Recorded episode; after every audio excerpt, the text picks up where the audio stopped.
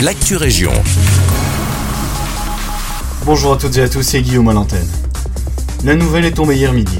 Atteint du coronavirus hospitalisé depuis plus d'un mois, l'ancien échevin de Braine-l'Alleud, Willy Dutry, s'est éteint hier dans la matinée à l'âge de 85 ans. Willy Dutry a été impliqué depuis 50 ans dans la vie communale. C'était un monument de Braine-l'Alleud, confie le président du CPS, Pierre Lambrette.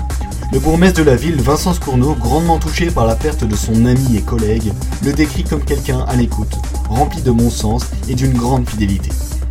Nous présentons nos condoléances à sa famille et à ses proches. Des tensions voient le jour à la prison d'Ypres. Ce sont des témoignages plutôt inquiétants qui nous sont parvenus.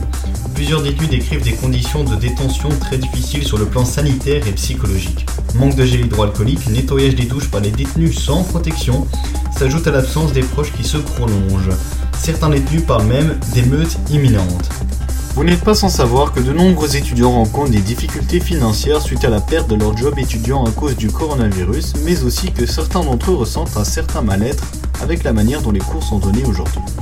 Nous sommes allés à leur rencontre. Tout d'abord, Louis, un étudiant infirmier de Brennecomte.